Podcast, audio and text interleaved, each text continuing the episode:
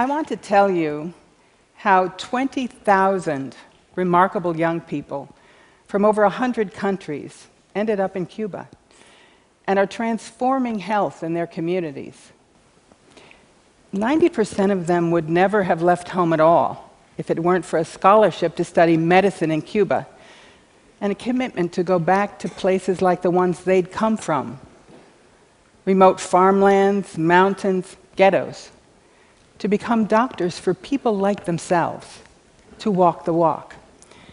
Havana's Latin American Medical School, it's the largest medical school in the world, graduating 23,000 young doctors since its first class of 2005, with nearly 10,000 more in the pipeline. Its mission? To train physicians for the people who need them the most, the over 1 billion who have never seen a doctor, the people who live and die under every poverty line ever invented its students defy all norms. They're the school's biggest risk and, and also its best bet. They're recruited from the poorest, most broken places on our planet by a school that believes they can become not just the good, but the excellent physicians their communities desperately need. That they will practice where most doctors don't, in places not only poor, but oftentimes dangerous carrying venom antidotes in their backpacks or navigating neighborhoods riddled by drugs, gangs, and bullets. Their home ground. The hope is that they will help transform access to care, the health picture in impoverished areas, and even the way medicine itself is learned and practiced. And that they will become pioneers in our global reach for universal health coverage surely a tall order. Two big storms and this notion of walk the walk prompted creation of Elam back in 1998. The hurricanes George and Mitch had ripped through the Caribbean and Central America, leaving 30,000 dead and two and a half million homeless.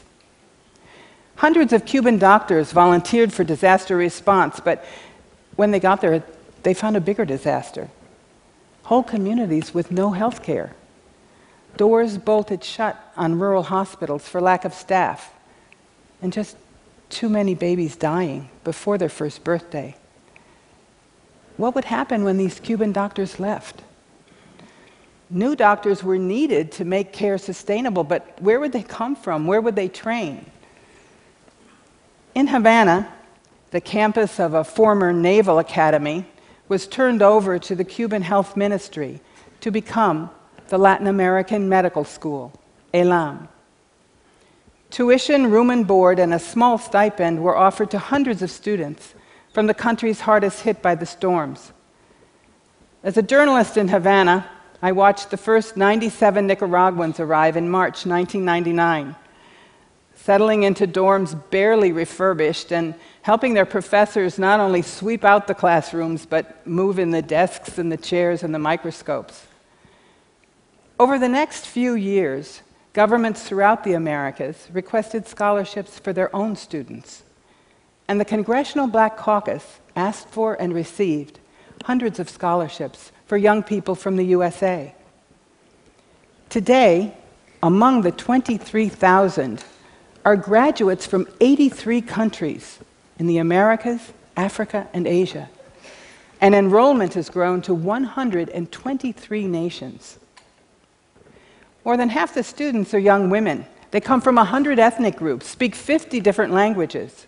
WHO Director Margaret Chan said, For once, if you are poor, female, or from an indigenous population, you have a distinct advantage an ethic that makes this medical school unique. Luther Castillo comes from San Pedro de Tocamacho on the Atlantic coast of Honduras. There's no running water, no electricity there, and to reach the village, you have to walk for hours or take your chances in a pickup truck like I did, skirting the waves of the Atlantic. Luther was one of 40 Tocamacho children who started grammar school, the sons and daughters of a black indigenous people known as the Garifuna, 20% of the Honduran population. The nearest healthcare was fatal miles away. Luther had to walk three hours every day to middle school. Only 17 made that trip. Only five went on to high school, and only one to university. Luther, to Elam, among the first crop of Garifuna graduates. Just two Garifuna doctors had preceded them in all of Honduran history. Now there are 69, thanks to Elam. Big problems need big solutions, sparked by big ideas, imagination, and audacity, but also solutions that work. Elam's faculty had no handy evidence base to guide them, so they learned the hard way by doing and correcting course as they went. Even the brightest students from these poor communities weren't academically prepared for six years of medical training, so a bridging course was set up in sciences. Then came language. These were Mapuche, Quechua, Guarani, Garifuna, indigenous peoples who learned Spanish as a second language, or Haitians who spoke Creole. So Spanish became part of the pre pre med curriculum. Even so, in Cuba, the music, the food, the smells, just about everything was different. So faculty became family, Elam home. Religions ranged from indigenous beliefs to Yoruba, Muslim, and Christian evangelical. Embracing diversity became a way of life. Why have so many countries asked for these scholarships? First, they just don't have enough doctors. And where they do, their distribution is skewed against the poor. Because our global health crisis is fed by a crisis in human resources. We are short four to seven million health workers just to meet basic needs. And the problem is everywhere. Doctors are concentrated in the cities where only half the world's people live, and within cities, not in the shanty towns or South LA. Here in the United States, where we have healthcare reform, we don't have the professionals we need. By 2020, we will be short 45,000 primary care physicians. And we're also part of the problem. The United States is the number one importer of doctors from developing countries.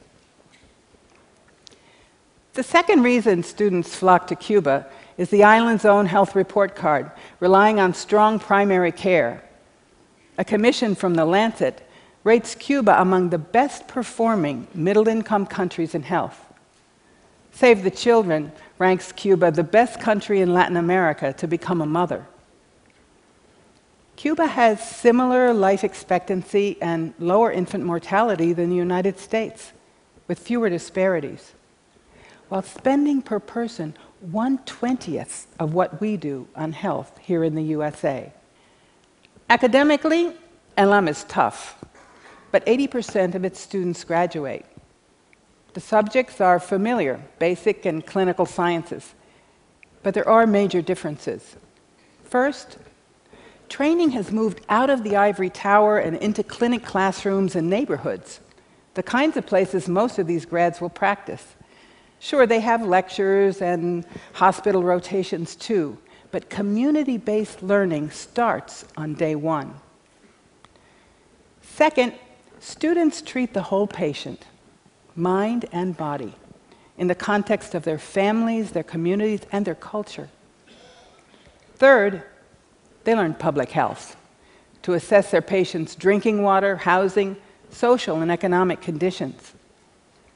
Fourth, they're taught that a good patient interview and a thorough clinical exam provide most of the clues for diagnosis, saving costly technology for confirmation. And finally, they're taught over and over again the importance of prevention especially as chronic diseases cripple health systems worldwide. Such an in service learning also comes with a team approach. as much how to work in teams as how to lead them, with a dose of humility. Upon graduation, these doctors share their knowledge with nurses' aides, midwives, community health workers to help them become better at what they do, not to replace them, to work with shamans and traditional healers. Elam's graduates, are they proving this audacious experiment right? Dozens of projects give us an inkling of what they're capable of doing. Take the Garifuna grads. They not only went to work back home, but they organized their communities to build Honduras' first indigenous hospital. With an architect's help, residents literally raised it from the ground up. The first patients walked through the doors in December 2007, and since then, the hospital has received nearly 1 million patient visits. And government is paying attention. Upholding the hospital is a model of rural public health for Honduras. Elam's graduates are smart, strong, and also dedicated. Haiti, January 2010. The pain? People buried under 30 million tons of rubble. Overwhelming. 340 Cuban doctors were already on the ground long term. More were on the way, many more were needed. At Elam, students worked round the clock to contact 2,000 graduates. As a result, hundreds arrived in Haiti, 27 countries worth from Mali and the Sahara to St. Lucia, Bolivia, Chile, and the USA. They spoke easily to each other in Spanish and listened to their patients in Creole, thanks to Haitian medical students flown in from Elam in Cuba. Many stayed for months, even through the cholera epidemic. Hundreds of Haitian graduates had to pick up the pieces, overcome their own heartbreak, and then pick up the burden of building a new public health system for Haiti. Today, with aid of organizations and governments from Norway to Cuba to Brazil, dozens of new health centers have been built, staffed, and in 35 cases headed by Elam graduates. Yet the Haitian story also illustrates some of the bigger problems faced in many countries. Take a look. 748 Haitian graduates by 2012 when cholera struck. Nearly half working in the public health sector, but one quarter unemployed. And 110 had left Haiti altogether. So, in the best case scenarios, these graduates are staffing and thus strengthening public health systems, where often they're the only doctors around. In the worst cases, there's simply not enough jobs in the public health sector where most poor people are treated. Not enough political will, not enough resources, not enough anything. Just too many patients with no care. The grads face pressure from their families too, desperate to make ends meet. So when there are no public sector jobs, these new MDs decamp into private practice or go abroad to send money home. Worst of all, in some countries, medical societies influence accreditation bodies not to honor the Elam degree. Fearful these grads will take their jobs or reduce their patient loads and income. It's not a question of competencies. Here in the USA, the California Medical Board accredited the school after rigorous inspection, and the new physicians are making good on Cuba's big bet passing their boards and accepted into highly respected residencies from New York to Chicago to New Mexico. 200 strong, they're coming back to the United States energized and also dissatisfied. As one grad put it, in Cuba, we're trained to provide quality care with minimal resources. So when I see all the resources we have here, and you tell me that's not possible, I know it's not true. Not only have I seen it work, I've done the work.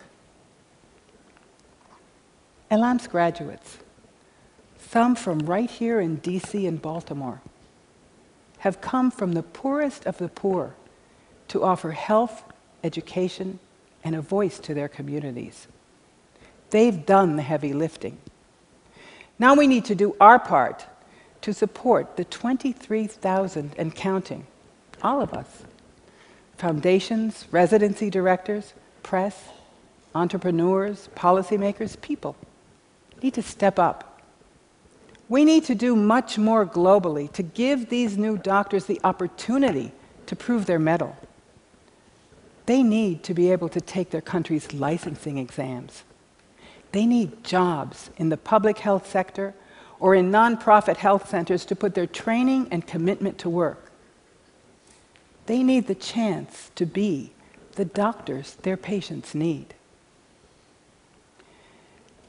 To move forward, we may have to find our way back to that pediatrician who would knock on my family's door on the south side of Chicago when I was a kid, who made house calls, who was a public servant.